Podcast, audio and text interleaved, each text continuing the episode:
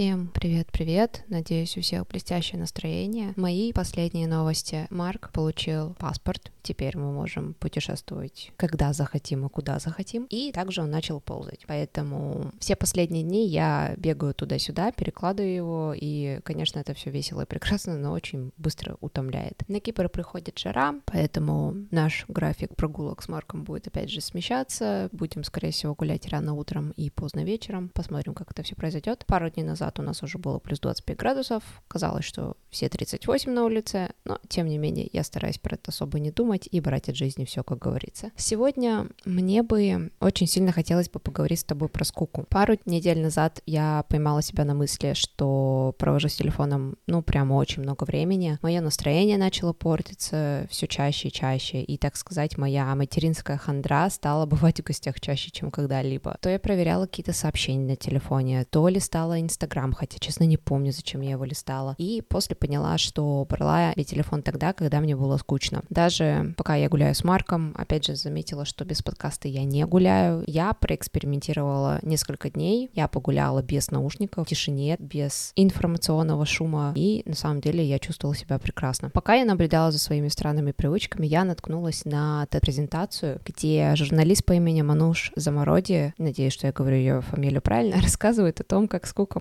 может породить блестящие идеи и почему новых идей на самом деле так мало. После просмотра я решила удалить все приложения, которые отвлекали меня в течение дня, а также я пересматриваю свои отношения с технологиями на данный момент. Я решила поговорить с тобой о том, как это ок быть ничем не занятым и как часто мы на самом деле отвлекаем себя информацией, которая не дает нашим идеям появиться на свет. В общем, поехали. Поехали.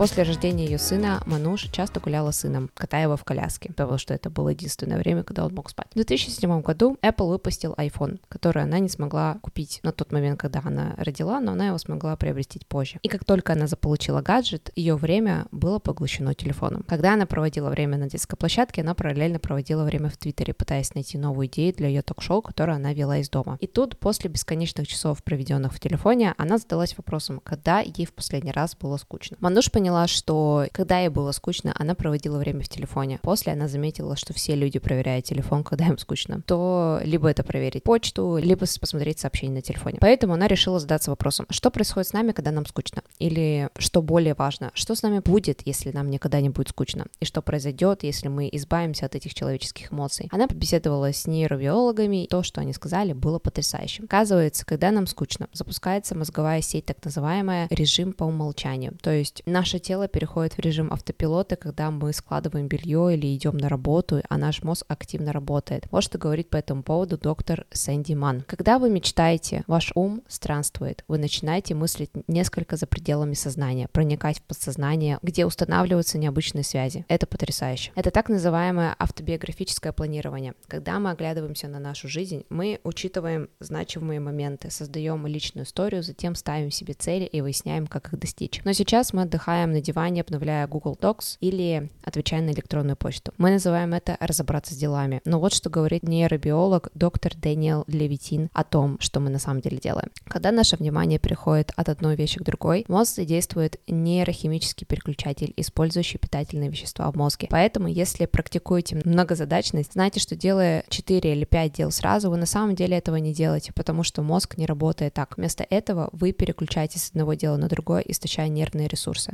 10 лет назад мы переключались каждые 3 минуты. Теперь же мы это делаем каждые 45 секунд на протяжении всего рабочего дня. Среднестатистический человек проверяет почту 74 раза в день, меняет задачи на компьютере более 500 раз в день. Мануш решила провести эксперимент, где участвующих попросили загрузить приложение, которое будет отслеживать, сколько раз человек проверял телефон и сколько времени он проводит в приложениях. Сейчас такую функцию можно найти на айфоне, где можно просмотреть, сколько ты времени проводишь на телефоне, а также каждую неделю телефон присылает тебе репорт о том, сколько ты вообще времени проводил в телефоне и так далее. Допустим, мой пример. Мой репорт говорит, что я примерно в течение дня использую телефон 3 часа в день. На самом деле это много даже для меня, но тем не менее. Итак, до экспериментальной недели люди тратили в среднем 2 часа в день на телефон, 60 раз проверяли его, так на всякий случай. Даже я в среднее число людей не вхожу. В процессе эксперимента Мануш разговаривала с людьми, чья работа была сосредоточена на том, чтобы привлечь внимание людей.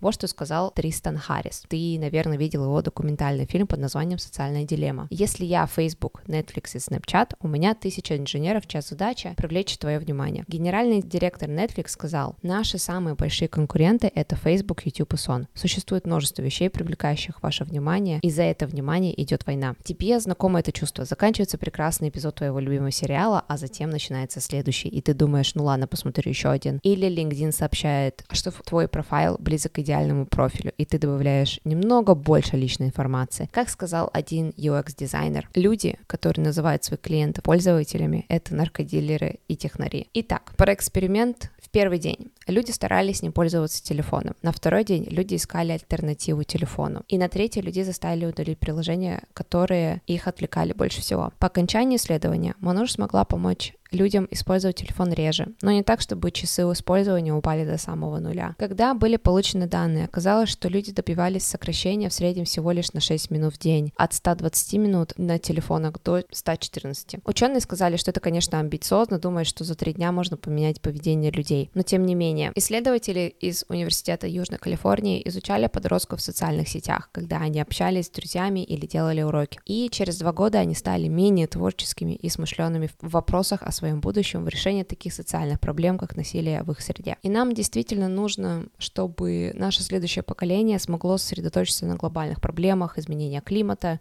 если такая проблема существует на самом деле, потому что я немножко скептически к этому отношусь, но тем не менее. Экономическое неравенство, которое на самом деле присутствует в обществе, и массовые культурные различия в каждой стране свои проблемы. Неудивительно, что руководители в вопросе IBM определили творчество как лидирующую компетенцию руководства. На самом деле очень мало людей сейчас могут генерировать оригинальные идеи. Чаще всего компании копируют друг друга, чаще всего какие-то приложения вы выглядят одинаково. Та же самая история с ТикТоком, где абсолютно все компании скопировали эти вертикальные видео, что YouTube Shorts, что Reels и так далее. И на самом деле это проблема потому что когда ты вспоминаешь прошлые года, всех исследователей, всех ученых, всех, которые создавали гениальные вещи, и сейчас у людей нет, так сказать, даже времени, чтобы просто посидеть, посмотреть на стенку и подумать, как человек может себя развлечь без посредства телефона. В следующий раз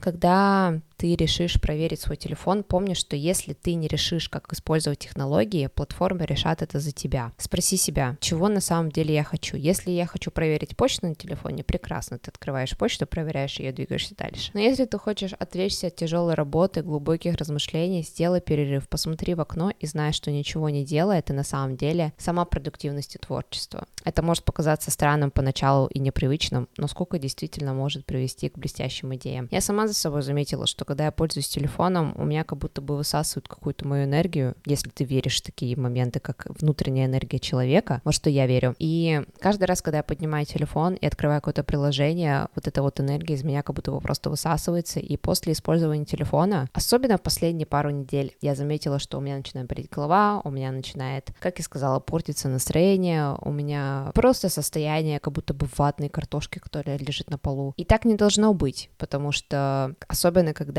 ты делаешь что-то, опять же, когда я, допустим, пишу подкаст и все остальное, это требует времени, это требует мыслительной, мозговой энергии. И когда я устаю, естественно, по привычке я беру свой телефон. Так не должно быть, потому что я вспоминаю, когда я была маленькая, когда мне было скучно, когда я делала уроки, я просто брала и играла на фортепиано, либо я сидела, смотрела мультики, которые так или иначе развивают какую-либо креативность, или те же самые сериалы, но сериалы мы тогда смотрели по СТС или ТНТ, поэтому не было такого, что ты включил сериал, и он играет нон-стоп. Был выделен определенный час в течение дня, когда ты мог смотреть сериал. Особенно я помню, когда после школы я бежала и смотрела Джеки Чана в 3 часа дня по СТС. Но, тем не менее, сейчас телефоны в нашей жизни присутствуют очень часто. Мы очень редко можем покинуть дом без телефона, и если кто-то забивает свой телефон, такое чувство, то, что забыл свою личность, да, дома. Поэтому я бы посоветовала, конечно, я не люблю советовать, пока меня не спросят, просят про совет, но тем не менее, я бы посоветовала пронаблюдать за своим поведением, со своим телефоном, какие у тебя вообще отношения с технологиями, проанализировать, можно составить таблицу на каждый день, выписывать свои ощущения после использования телефона и потом посмотреть, если после использования телефона твое поведение и твое состояние меняется. Если оно так и есть, то есть твое состояние меняется и твое настроение меняется, то тогда тебе нужно будет поменять свое отношение к технологиям и пользоваться телефоном меньше, либо пользоваться телефоном по значениям, что значит телефонное значение, позвонить или написать сообщение, что с тобой все в порядке. Тем не менее, такая вот у меня мысль.